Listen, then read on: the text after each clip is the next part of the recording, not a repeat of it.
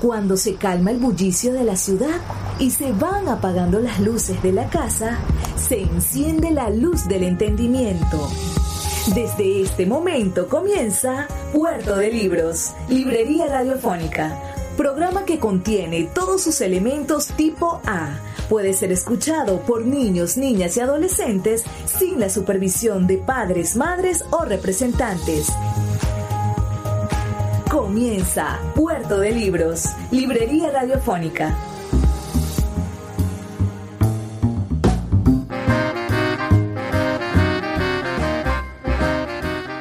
Bienvenidos a Puerto de Libros, librería radiofónica. Les habla Luis Peroso Cervantes, quien de lunes a viernes de 9 a 10 de la noche trae para ustedes este programa a través de la señal de la Red Nacional de Emisoras Radio Fe y Alegría. 21 emisoras en todo el país conectadas para llevar a sus hogares literatura, buena música, temas culturales y muchas veces historias asombrosas que nos permiten ser mejores ciudadanos. La noche de hoy en nuestro programa número 197, 197 programas, wow, me, me sorprende, me halaga y me gusta que estén ustedes del otro lado acompañándonos en esta labor tan hermosa. 197. Este programa vamos a estar escuchando la voz del gran, grandísimo Mario Vargas Llosa hablando de otro gigante, del gigante más grande de Colombia, de Gabriel García Márquez. Pueden imaginarse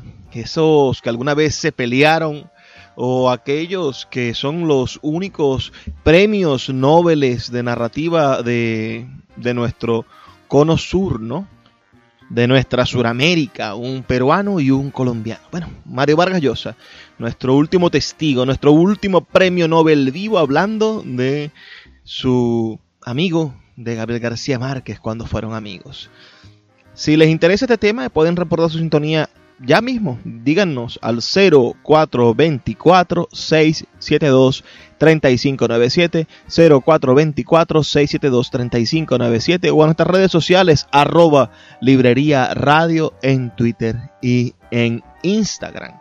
Antes de comenzar, escuchemos los mensajes que tienen para nosotros nuestros anunciantes, esas personas que hacen posible que Puerto de Libros, librería radiofónica, llegue a sus hogares todos los días, de lunes a viernes, de 9 a 10 de la noche, por la señal de la Red Nacional de Emisoras Radio Fe y Alegría. Sultana del Lago Editores es una empresa zuliana de servicios editoriales. Nuestro catálogo tiene más de 100 títulos de autores nacionales e internacionales. Además, somos la única editorial que presta servicios de impresión bajo demanda en Maracaibo. No necesitas invertir en grandes tirajes. Tus lectores pedirán tu libro, nosotros lo imprimiremos y tú obtendrás regalías. Por ello, también editamos internacionalmente en Amazon y Google Play Books. Conoce más en nuestra nueva página web www.sultanadelago.com o siguiéndonos en Instagram como arroba sultana del lago. Sin publicidad, tu marca o negocio está en desventaja frente a miles de emprendedores que sí hacen uso de los medios para dar a conocer sus productos. Puerto de Libros, Librería Radiofónica, te ofrece el mejor paquete publicitario para tu empresa. Un anuncio mid-roll en mitad de programa de 30 segundos, menciones en Twitter e Instagram, emisiones diarias en las 21 emisoras de la Red Nacional de Emisoras Radio Fe y Alegría, más la presencia en 25 plataformas de podcast a nivel mundial. Además, colgamos un anuncio permanente en nuestra página web. Únete a nuestro selecto grupo de patrocinantes y garantiza que tu marca o negocio tenga presencia diaria y constante ante miles de personas. Invierte en publicidad en radio con Puerto de Libros, Librería Radiofónica. Consulta nuestras tarifas al 0424 672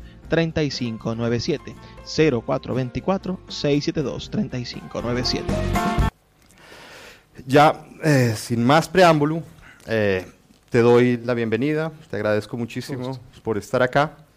Eh, y quería, a ver, empezar preguntándote por la, la, amistad, cómo se forjó la amistad con García Márquez. Entiendo que la primera vez que se vieron fue en el año 1967, en el aeropuerto de Caracas. tú ibas a recibir el premio Rómulo Gallegos por eh, La Casa Verde. Él acababa de publicar Cien años de soledad. Y se conocen en ese, en ese instante preciso, en el aeropuerto. ¿Qué pasa? ¿Qué, es lo que hace clic en ustedes? Bueno, en realidad hay una historia que comienza bastante antes. Eh, yo descubrí a García Márquez como escritor unos años antes en París. Eh, yo trabajaba en la radio televisión francesa, tenía ahí distintas eh, actividades, pero una de ellas era un programa de literatura comentando sobre todo los libros que aparecían en Francia que podían tener un interés en América Latina. Y con este motivo las, eh, algunas editoriales eh, nos enviaban libros que pensaban que podían ser comentados en el programa. Y un día llegó a la, a radio televisión francesa un libro publicado por la editorial Julliard, esto estoy hablando de los años 60, ¿no? Antes del año 66, antes del año 67, que era de un autor colombiano. Me acuerdo el título del libro, Pas de lettres pour le colonel, que era el coronel no tiene quien le escriba. Nunca había oído hablar yo de García Márquez, y fue el, primer libro de García Márquez que leí, y no lo leí en español, sino en francés me, gustó mucho, me gustó mucho por su eh, realismo tan estricto, por esta descripción tan precisa de este viejo coronel que sigue eh, inasequible al desaliento, ¿no? enviando cartas reclamando una jubilación que nunca, nunca le llegará. Y a mí me, impresionó mucho saber que había un escritor que se llamaba García Márquez y que había ya publicado otros libros. Eh, y yo traté, ya no recuerdo a través de quién, de conseguir libros de él y averiguar un poco más eh, qué cosas había hecho. Y me parece que llegué a, que llegaron a mis manos a, consecuencia de estas eh, averiguaciones la hojarasca, y ya no recuerdo si llegó otra, otra, otro texto de él, pero de esa manera yo descubrí a, García Márquez, descubrí que había un escritor. Eh, no, no, fue el primer escritor latinoamericano que yo lo descubrí en francés. Recuerdo que cuando todavía no había partido a Europa, antes del año 58, yo estaba suscrito a una revista francesa, L'État Moderne, y allí apareció una novela de Alejo Carpentier en dos o tres números, que se llamaba Chat Salom, que era el acoso, el acoso de Alejo Carpentier. Y así descubrí que había un escritor cubano importante, eh, original, pues que no había llegado hasta, hasta, hasta el Perú y, lo descubrí leyéndolo en francés. Ya no recuerdo cómo empezamos a escribirnos. Yo lo que sí recuerdo es que las primeras cartas que intercambiamos con García Márquez, yo ya no estaba en París y no estaba viviendo en Londres, lo que quería decir que esto debió ser a partir del año 67, 68. Alguien nos puso en contacto, yo no sé si fui yo el que le escribió primero o él me escribió a mí, pero tuvimos una, una correspondencia bastante, bastante intensa en la que creo que nos fuimos haciendo amigos antes de vernos las caras. Eh, fue una, correspondencia en la que pues eh, hablábamos de proyectos literarios, comentábamos las cosas que habíamos escrito y que habíamos leído uno, uno del otro, y en un momento dado surgió un proyecto. el proyecto era escribir una novela a cuatro manos sobre una guerra que hubo entre Perú y Colombia en la región del Amazonas. Eh, García Márquez tenía mucha más información que yo sobre la, sobre la guerra. Eh, en, sus cartas me contaba muchos detalles, seguramente muy exagerados para volverlos más divertidos y, pintorescos. Em, y no sé cómo este proyecto sobre el que intercambiamos correspondencia durante un buen tiempo, en un momento dado se eclipsó. ¿ah?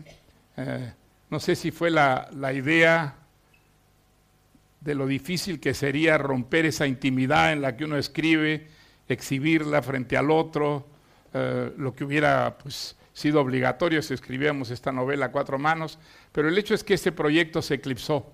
De manera que cuando nos vimos las caras con García Márquez en el aeropuerto de Caracas el, año 67, en realidad ya nos, ya nos conocíamos y ya nos habíamos eh, leído, pero la verdad es que el contacto fue inmediato, la simpatía recíproca, y creo que ah, al salir de Caracas juntos para ir a Bogotá, ya éramos amigos y casi, casi diría yo íntimos amigos.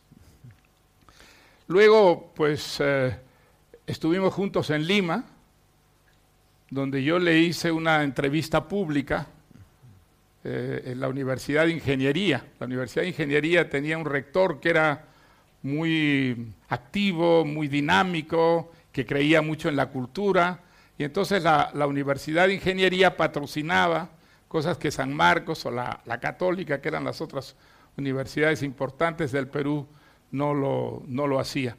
Y entre estas actividades pues estuvo un diálogo con García Márquez, uno de los pocos diálogos públicos que, García Márquez hizo, porque como seguramente ustedes saben, él era bastante huraño y muy reacio a enfrentarse a un, público. Detestaba esas eh, eh, entrevistas públicas, eh, porque había en él, en el fondo, una enorme timidez, una, gran, digamos, reticencia a enfrentarse a un público, a hablar de una manera eh, improvisada, todo lo contrario de lo que era en la intimidad, ¿no? Con poca gente, con cuantos amigos, con, con quienes se sentía en confianza, era un hombre extraordinariamente locuaz, divertido, que hablaba con una enorme, digamos, desenvoltura, pero ante un público o ante un micro o ante un periodista, en cierta forma se, se inhibía y aparecía en él un tímido y un huraño, ¿no? Estamos escuchando una entrevista, una conferencia que dictase el gran Mario Vargas Llosa sobre quien fuera su amigo Gabriel García Márquez. Escríbenos tus comentarios al 0424-672-3597 y ya volvemos con más de Puerto de Libros, Librería Radiofónica. Escuchas Puerto de Libros con el poeta Luis Peroso Cervantes. Síguenos en Twitter e Instagram como arroba Librería Radio. El poeta Luis Peroso Cervantes le acompaña en Puerto de Libros, Librería Radiofónica, por Radio Fe y Alegría, con todas las voces. Muchas similitudes entre la biografía de García Márquez y tu biografía. Eh, por ejemplo, ambos fueron criados eh, por la familia, de los abuelos maternos. Ambos tuvieron una relación conflictiva con, el padre. Ambos estuvieron en colegios internados, internos. Eh, ambos empezaron a trabajar como periodistas muy jóvenes. Estas coincidencias ayudaron a que se forjara esta, esta, esta amistad? O, qué pasó cuando empezaron a, ver que había tan, tantas similitudes en, en las biografías? Yo creo que había unas similitudes más importantes que sí, digamos, contribuyeron mucho a esa cercanía entre, entre los dos, y fueron las lecturas. Los dos éramos grandes admiradores de Faulkner. Me acuerdo que en esa correspondencia que, intercambiamos, pues hablábamos mucho de Faulkner, hablábamos mucho de la enorme impresión que nos había, eh, nos había hecho leerlo, la manera como nos había educado la lectura de, Faulkner, cómo nos había puesto en contacto con lo que era eh, la técnica moderna, eh, la manera de contar más moderna, sin eh, respetar la, cronología, cambiando los puntos de vista. Creo que el común denominador, digamos, mayor entre nosotros fueron esas lecturas. Él, él había tenido una enorme influencia de Virginia Woolf, por ejemplo, hablaba muchísimo de Virginia Woolf, yo había tenido una gran influencia de Sartre, al que yo creo que García Márquez ni siquiera había leído, no tenía mayor interés por lo, lo que para mí había sido muy importante en mi formación, los existencialistas franceses, ¿no? Camus creo que sí, pero él había leído más bien literatura anglosajona muchísimo, literatura inglesa, em, y, creo que, digamos, eh, al mismo tiempo los dos estábamos descubriendo, eh, como otros escritores latinoamericanos, que éramos latinoamericanos. Que más que colombiano él, más que peruano yo, pertenecíamos a una patria común de la que hasta entonces habíamos eh, conocido poco, con la que nos habíamos eh, identificado apenas. Eh, no sé si García Márquez podría decir lo mismo que, yo, que yo descubrí América Latina y descubrí que era latinoamericano y descubrí la literatura latinoamericana en Francia. Cuando yo descubrí que no sería nunca un escritor francés, descubrí que, sería un, eh, que era un escritor latinoamericano, aunque hasta entonces no lo sabía. La razón era muy sencilla, supongo que la, la padeció García Márquez igual que yo, en nuestros países, en América Latina, la comunicación en los años 50, 60 era mínima. Nosotros en el Perú no sabíamos qué ocurría en la literatura ecuatoriana, colombiana, chilena, y me imagino que un escritor colombiano pues no sabía lo que ocurría en Venezuela ni en el Perú. Eh, las excepciones eran México, Argentina, porque como había, ahí un movimiento editorial, sí, nos llegaban libros de Argentina y de México, pero la conciencia que existe hoy en día de América Latina como una unidad cultural, prácticamente cuando yo era joven no existía. Por lo menos en el Perú no existía, los escritores peruanos no se sentían latinoamericanos, se sentían peruanos, y tenían referencias culturales con Estados Unidos, con Inglaterra, con Francia, con Italia, mucho más que con los países latinoamericanos. Eso comenzó a cambiar muchísimo a partir, eh, yo creo que, bueno, de la Revolución Cubana, que es el hecho, digamos, central que despierta la curiosidad del mundo por América Latina y sobre todo de Europa, y al mismo tiempo esa curiosidad hace que se descubra que había en América Latina una literatura interesante, novedosa, representada por escritores de distintos países, y eso tuvo una enorme, digamos, repercusión en nosotros mismos, en escritores latinoamericanos, y creo que ese fue otro de los temas que nos acercó muchísimo a, García Márquez y a mí. Ya me había ocurrido en, París con Cortázar, a quien yo había conocido unos años antes, Cortázar vivía en París muchísimos años, y yo creo que no se sentía un latinoamericano hasta esa época. Empezó a sentirse latinoamericano cuando Europa descubría a la, literatura latinoamericana, y fue una, una sensación muy estimulante, fue una, eh, una sensación muy enriquecedora eh, que nos acercó mucho a los escritores eh, latinoamericanos. es una de las digamos, razones que fomentó nuestra amistad, nuestra, nuestra cercanía, y creo que eso hizo que desde el primer momento, digamos, eh, la, vinculación con García Márquez pues fuera tan estrecha, tan, tan, tan cálida, tan amistosa, ¿no? Los dos inicialmente fueron unos entusiastas de la, de la Revolución Cubana, precisamente. Eh, pero con el tiempo o no con el tiempo, una fecha concreta, 1971, con el caso Padilla, eh, tú te distancias de, Castro, empiezas a recelar de las promesas de la revolución, eh, junto con otro grupo de, intelectuales y de escritores latinoamericanos, eh, mientras que García Márquez pareciera que permanece fiel a, los ideales de la, de la revolución. ¿Qué tan traumático fue el caso Padilla para, la relación de los escritores del boom? Bueno, es, muy interesante ese tema, ¿sabes? En realidad García Márquez ya había pasado por un proceso parecido, solo que con muchísima más discreción, de un cierto desencanto con la revolución peruana.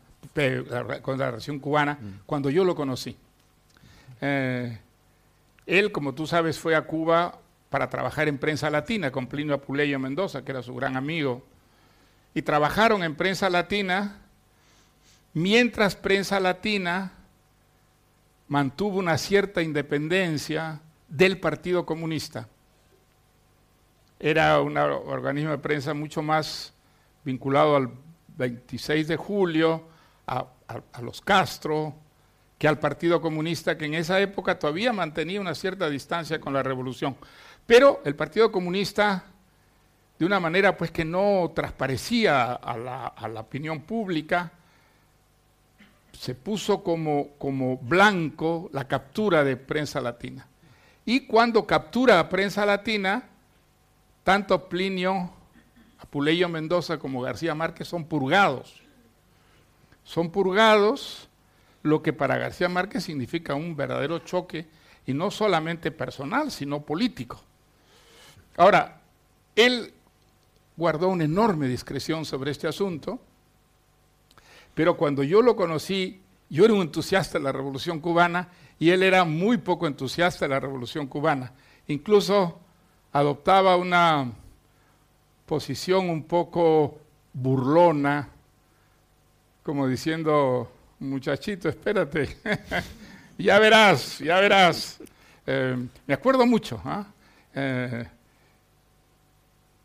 ahora, ¿qué pasó después cuando el caso Padilla? Esta era la actitud que él tenía, digamos, no pública, pero en privado era una, una, actitud que estaba muy marcada por la experiencia de haber sido purgado cuando trabajaba en prensa latina. Cuando, cuando, ocurre el caso Padilla, él no estaba ya en, Barcelona, había salido, no, sé si era un viaje eh, temporal o era ya definitivo su partida de Barcelona, eso no recuerdo.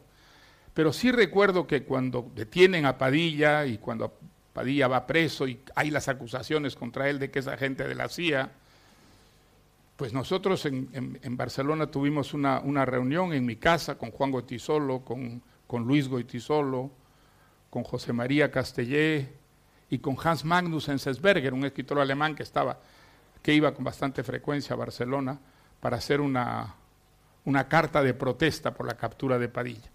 Y yo me acuerdo que esa carta que firmaron muchos intelectuales, Plinio Apuleyo Mendoza dijo, hay que poner el nombre de García Márquez.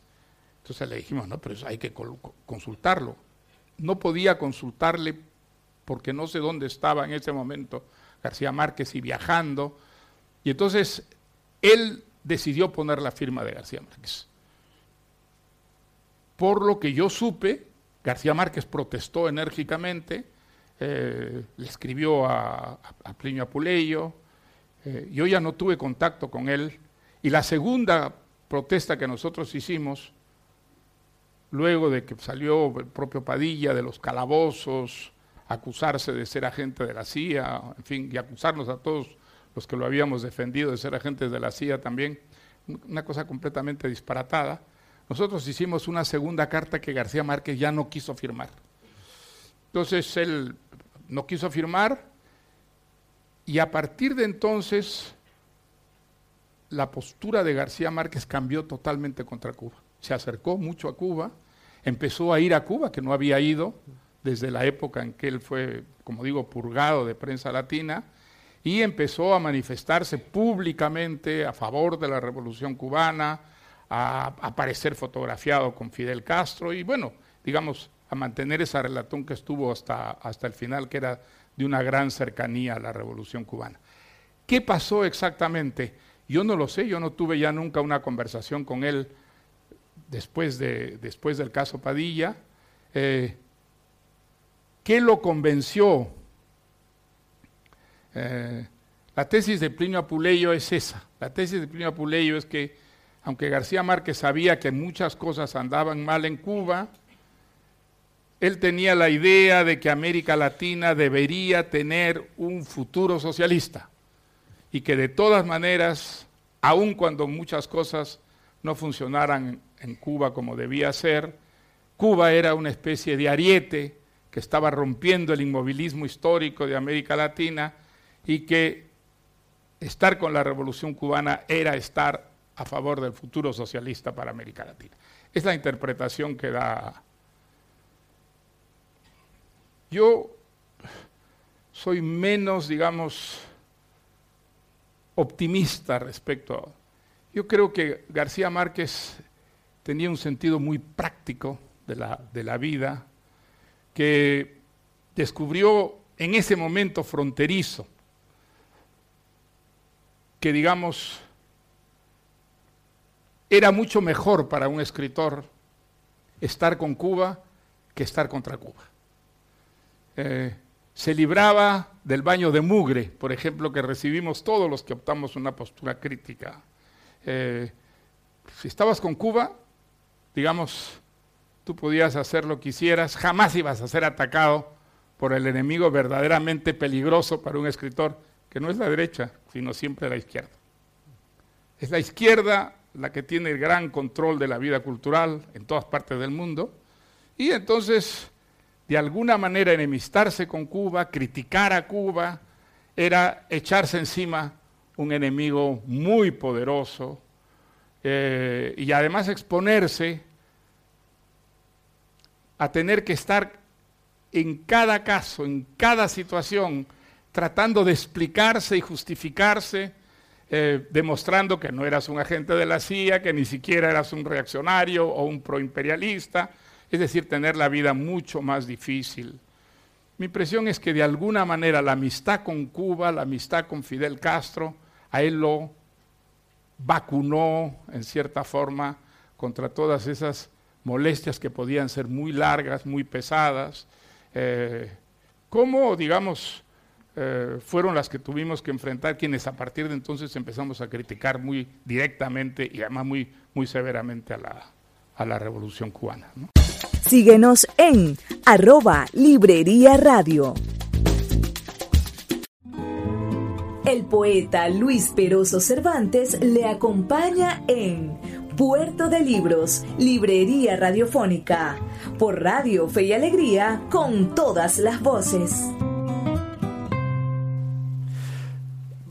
No mucho antes de la revolución, García Márquez había hecho un viaje por los países socialistas, había publicado unos reportajes en donde es difícil saber... Muchos años antes. Muchos años, sí, 10 años antes, es verdad. No, pero es difícil saber en ese momento si, si está a favor o si está en contra. Eh, su posición es más bien ambigua. Eh, no se decanta por... él estaba muy, digamos, él estaba muy decepcionado del socialismo real, muy decepcionado. Eso se traslucía en sus conversaciones. Ahora, era un momento, por eso digo que él había pasado por todo eso antes que, los demás, ¿no? Eh, ese viaje él, él, lo recordaba muy bien y entonces, yo me acuerdo, nosotros hicimos un viaje a Berlín, a una invitación, y entonces él recordaba episodios de su viaje por los países socialistas eh, em, y hablaba desde el escepticismo más profundo, desde el escepticismo más profundo, o sea, em, no era para nada alguien al que le hubieran metido el dedo a la boca, ni muchísimo menos. Al mismo tiempo era muy prudente, digamos, nosotros estábamos muy entusiasmados, queríamos, digamos, que todo aquello funcionara mucho mejor de lo que en realidad funcionaba, y él miraba eso con mucha ironía y con mucha, con mucha distancia. Em, nunca le vi un entusiasmo a García Márquez por la Revolución Cubana eh, en los años eh, de Barcelona. Digamos, él no atacaba la Revolución Cubana, pero, digamos, había vivido una experiencia que de alguna manera lo había cargado de desencanto y de, y de escepticismo. ¿Qué pasó exactamente luego del caso Padilla? pues bueno, digamos, ya te digo que hay dos interpretaciones muy, muy, muy distintas y bueno, será la, será la, posteridad la que diga cuál es la más válida, ¿no?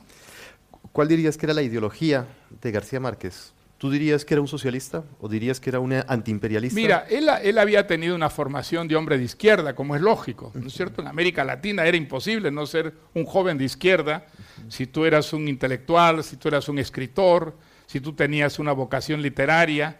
¿Cómo podía ser de, derecha cuando esos países, por culpa de la derecha, se habían quedado atrasados, habían tenido eh, dictaduras terribles, eran países donde el analfabetismo pues eh, tenía unos porcentajes verdaderamente horrorosos, donde además las desigualdades sociales eran tan gigantescas, ¿no es verdad? Eh, entonces era, era, era imposible no sentir que la, la izquierda era lo que podía corregir todo eso. Y por otra parte, digamos, la, izquierda latinoamericana era una izquierda un poco residual, era una, izquierda muy, porque era una izquierda, hay que recordar que son los años del estalinismo crudo y duro. Eh, entonces, eh,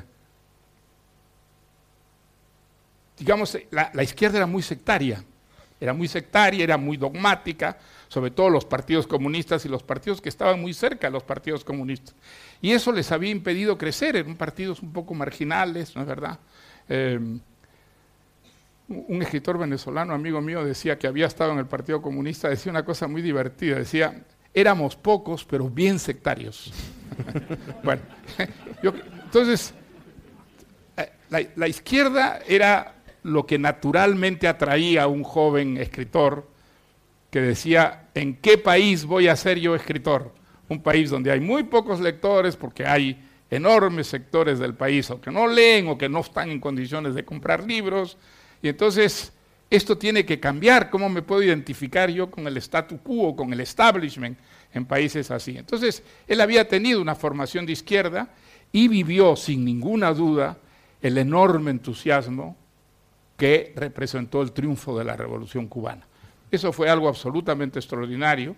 Yo creo que ocurrió en el mundo entero, pero sobre todo en América Latina, el triunfo de una revolución que además había seguido todo este proceso heroico de los barbudos luchando en la Sierra Maestra contra un ejército, em, un, movimiento que además no era un movimiento identificado con el Partido Comunista, era un movimiento que parecía mucho más eh, eh, socialista, liberal que, comunista.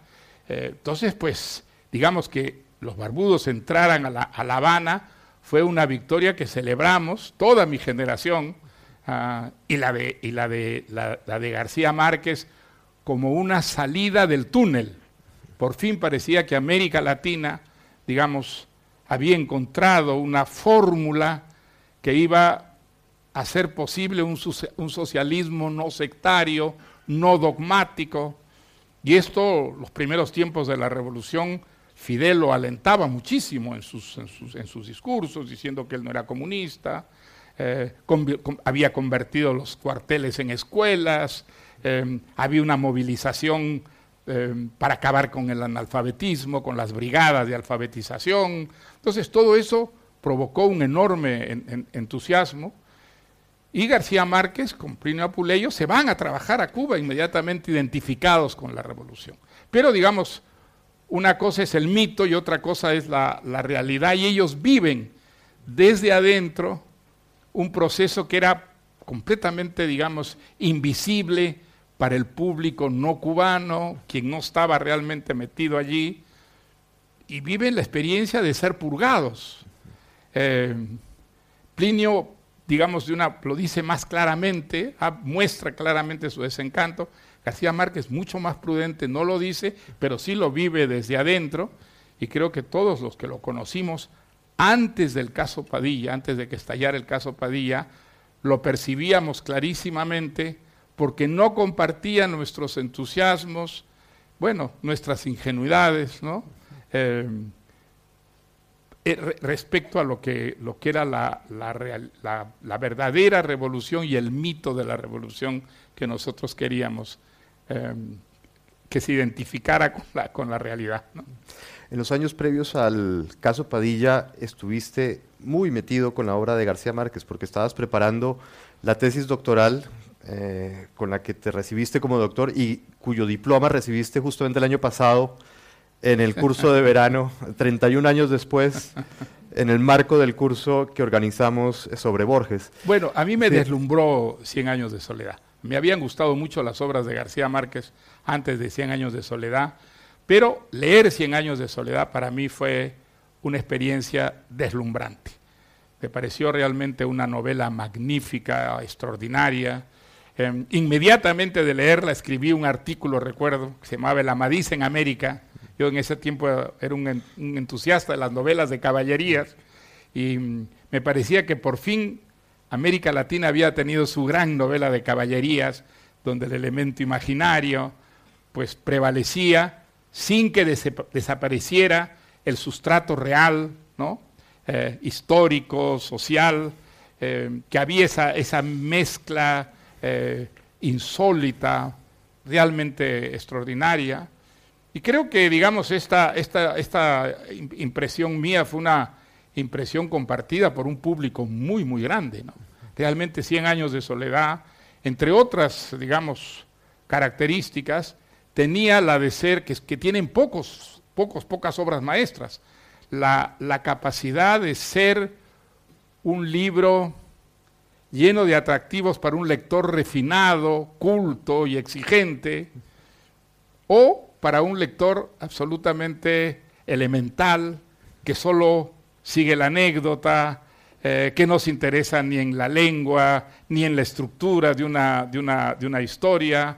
Em,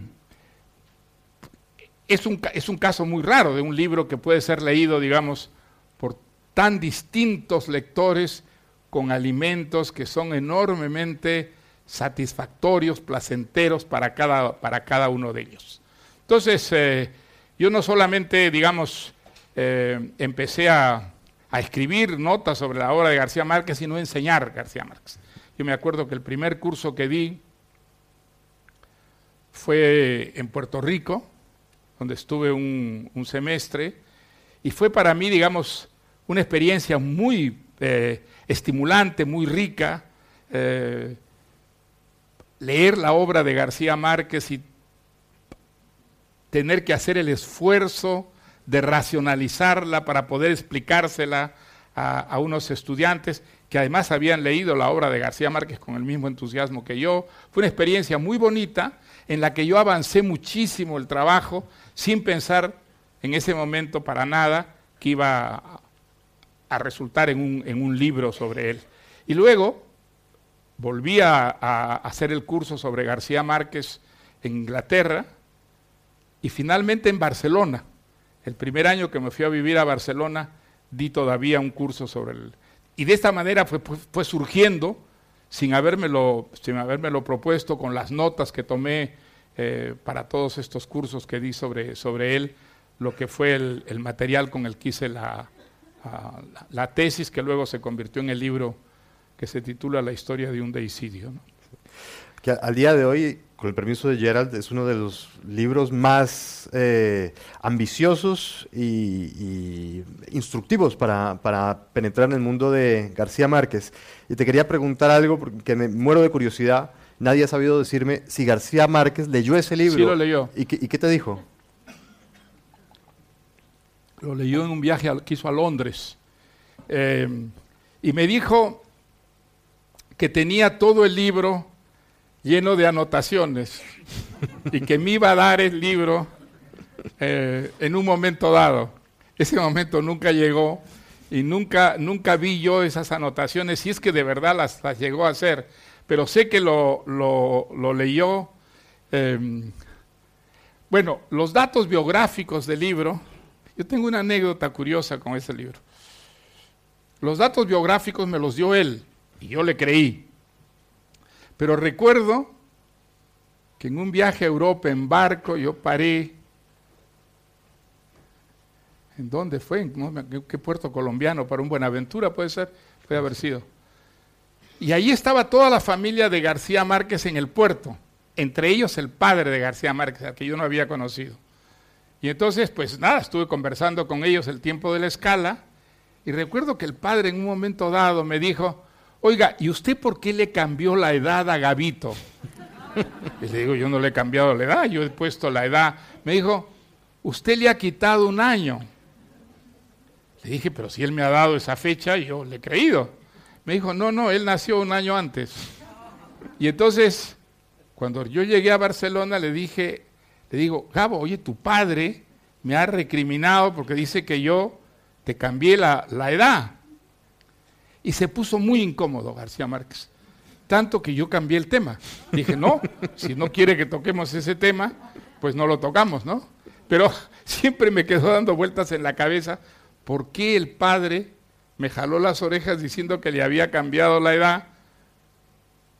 Digo, no podía ser coquetería de García Márquez quitarse, una, quitarse un año, ¿no? Entonces, había ahí un, un, elemento curioso, este, pero tengo que decir que ese libro lo escribí con mucho placer. Fue realmente un placer tratar de reconstruir todo el quehacer, digamos, eh, de García Márquez para elaborar una obra tan compleja como es la suya. Escuchas Puerto de Libros con el poeta Luis Peroso Cervantes. Síguenos en Twitter e Instagram como arroba Librería Radio. El poeta Luis Peroso Cervantes le acompaña en Puerto de Libros, Librería Radiofónica, por Radio Fe y Alegría, con todas las voces.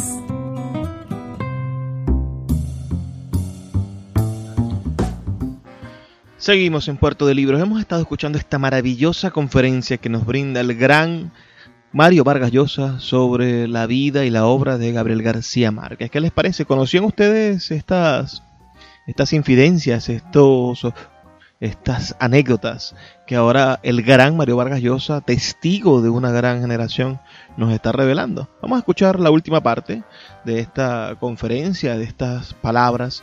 Espero que sean de su agrado. Recuerden dejarme sus comentarios al 0424 672 3597 0424 672 3597 o a nuestras redes sociales arroba librería radio en Twitter y en Instagram. Era una experiencia muy fascinante porque cuando uno hablaba con García Márquez, él era enormemente divertido, contaba anécdotas siempre fascinantes, porque además las contaba maravillosamente bien. Pero García Márquez no era un intelectual. García Márquez funcionaba mucho más como un artista, como un poeta, que como un intelectual, es decir, alguien que relabora conceptualmente aquello que hace, y está en condiciones de explicarlo. Él no estaba en condiciones de explicar intelectualmente el enorme talento que tenía a la hora de ponerse a escribir, lo cual quiere decir que a la hora de ponerse a escribir funcionaba fundamentalmente a base de intuiciones, de instintos, de pálpitos, que no pasaba tanto por, digamos, lo conceptual, ese, esa disposición extraordinaria que tenía para acertar tanto con los adjetivos, con los adverbios y sobre todo con la, trama, la, materia eh, narrativa. Cuando uno, digamos, estudia la obra de García Márquez, se da cuenta de una complejidad extraordinaria, de una complejidad intelectual extraordinaria, y yo tenía la, la sensación en esos años que fuimos tan, tan amigos, de que él no era consciente muchas veces de las cosas mágicas, milagrosas que hacía a la hora de, componer sus historias, a la hora de fantasear sus historias. Em, quizá por eso le, le molestaba tanto a García Márquez el intelectual, una persona como Octavio Paz, por ejemplo. Él podía admirarlo, pero siempre a mucha distancia, porque la idea de alguien que pensaba siempre, que pensaba sobre todo, que todo quería entenderlo y explicarlo, a él era realmente la antípoda de lo que, de lo que él era en, verdad. Entonces, eh, ese contraste para mí fue muy, muy interesante mientras... Eh, trabajaba en ese libro. ¿no? En el 67 se publica Cien años de soledad. Es un gran fenómeno literario, tiene muchos lectores, se generan muchos textos sobre la novela. Se empieza a decir que es eh, una metáfora de América Latina o una suma simbólica del continente. Yo quería preguntarte, ¿qué, visión crees tú que tenía García Márquez de América Latina? ¿Cómo, cómo veía él el futuro de, de, América Latina? Bueno, él, él, era profundamente latinoamericano, ¿no? Sus mitos, eh, eh, su, su, lenguaje, su manera de ser, sus gustos, tenían que ver profundamente con América Latina aunque América Latina para él pues había sido Colombia y México, ¿no? Prácticamente eran los dos países que conocía dentro de los que había transcurrido gran parte de su, de su vida. Ah, entonces era un, latinoamericano esencial, sin, sin, ninguna duda. ¿Qué es lo que quería para América Latina? Pues seguramente quería cosas muy sensatas, ah, que América Latina saliera de su desarrollo, eh, que América Latina fuera socialista. Su idea del socialismo era una idea muy sui generis, yo creo. Yo creo que no era una, idea, digamos, demasiado elaborada, eh, ni desde el punto de vista económico, ni siquiera desde el punto de vista político. Eh, dudo mucho que en los años que estuvo tan cerca de Cuba viera en Cuba el prototipo de lo que pensaba o quería que fuera América Latina en el futuro. Sobre eso él no ha, no ha dejado prácticamente, digamos, ningún testimonio, no ha dejado ningún escrito, eh, entre otras cosas porque no era un intelectual, no quería ser un intelectual y ese era un trabajo fundamentalmente eh, intelectual. Ahora, de la obra de García Márquez, ¿qué idea de América Latina se desprende? lo mejor de América Latina, la parte mítica, la parte mágica, la parte legendaria. Digamos, América Latina no es, pero sí es, por contradictorio que parezca, lo que es en la obra de, García Márquez. Eh, en toda la, fealdad de América Latina él podía encontrar belleza, porque tenía una prosa que convertía en bello lo feo, ¿no es verdad? En, eh, atractivo, lo que era más bien eh, repelente. Eh, e, esa es la, riqueza extraordinaria de la, de la, literatura. Pero clarísimamente los materiales de trabajo de García Márquez son profundamente latinoamericanos. Y él, si los escritores este, norteamericanos, ingleses, europeos que, que leyó lo habían marcado tanto, lo habían marcado porque con ellos él había podido trabajar una materia que era profundamente eh, latinoamericana.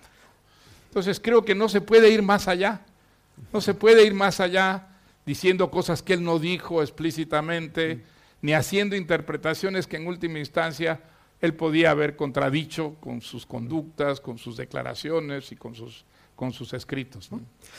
Quizás leyendo entre líneas el, discurso del Nobel, el que leyó en, en Suecia en el 82, cuando dice que la búsqueda de la identidad es ardua, a veces sangrienta, cuando dice que Londres tardó 300 años en construir su primera muralla, que los suizos que hacen quesos mansos en el pasado pues, anegaron de sangre Europa, y después pide cierto tipo de comprensión para América Latina, eh, como si se necesitara tiempo eh, o un proceso evolutivo para llegar a la modernidad.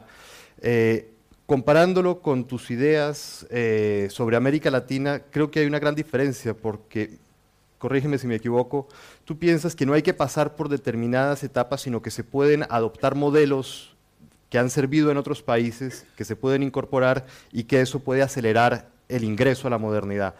Pienso en eh, el interés que te suscitaron los, los países asiáticos que partiendo de una condición similar a la latinoamericana, en pocos años eh, tenían niveles de vida elevados.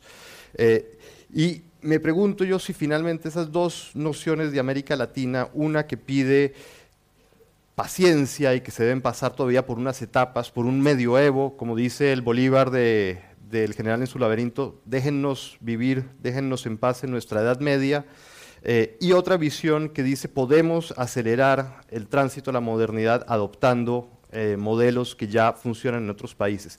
¿No ves esa, ese choque de ideas en América Latina? Mira, el subdesarrollo es bello solamente en literatura. El subdesarrollo no es bello en la realidad. El subdesarrollo es eh, lo que ha sido América Latina y que lo que por desgracia todavía en buena parte es. el subdesarrollo son sociedades absolutamente injustas, en las que hay una minoría que goza de todos los privilegios y grandes mayorías que están como marginadas porque no tienen, digamos, las mínimas oportunidades para salir de la, de la condición en que se encuentran, eh, la violencia que ha caracterizado el, subdesarrollo es algo que sigue siendo una, una realidad atroz en la, en la mayor parte de los países latinoamericanos.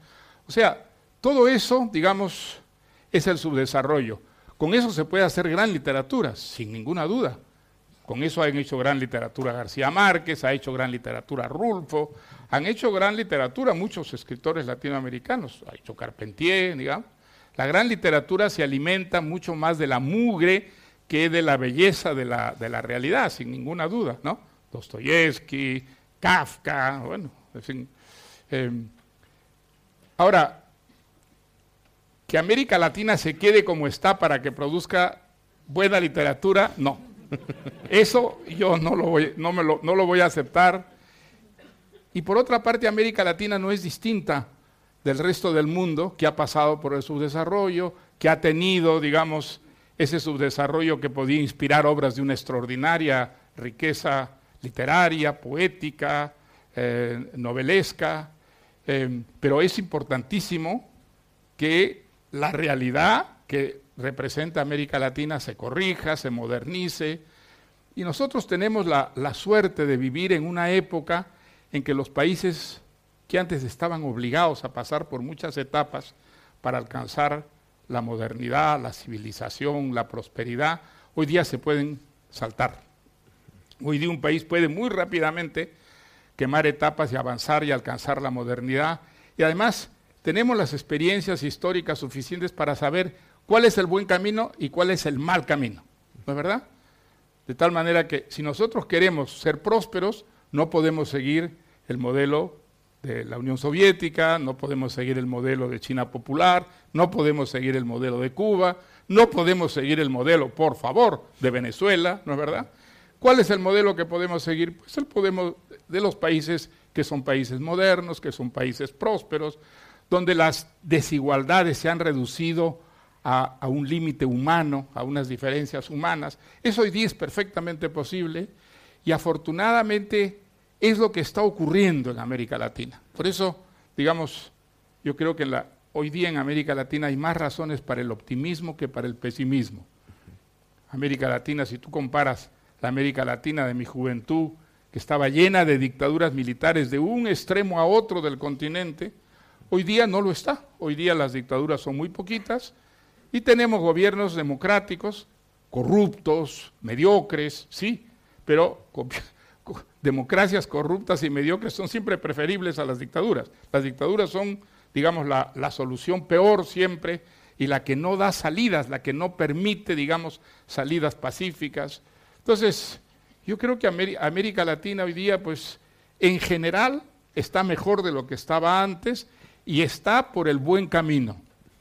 ¿Qué quiere decir el buen camino? El buen camino, esto no lo hubiera aceptado nunca García Márquez, por supuesto. El buen camino está en que la solución no son los cuarteles y no son las grandes utopías socialistas. Así llegamos al final de nuestro programa de la noche de hoy. Espero que les haya gustado. Recuerden enviarme sus comentarios al 0424 672 3597 0424 672 3597 o en nuestras redes sociales arroba librería radio en Twitter y en Instagram. Ha sido una noche genial, espero acompañarlos la noche de mañana y que puedan hacerse como que socios de esta aventura maravillosa que es llevar libros a través de la radio. Pero antes de despedirme, lo que siempre, siempre, siempre les digo por favor, sean felices, lean poesía.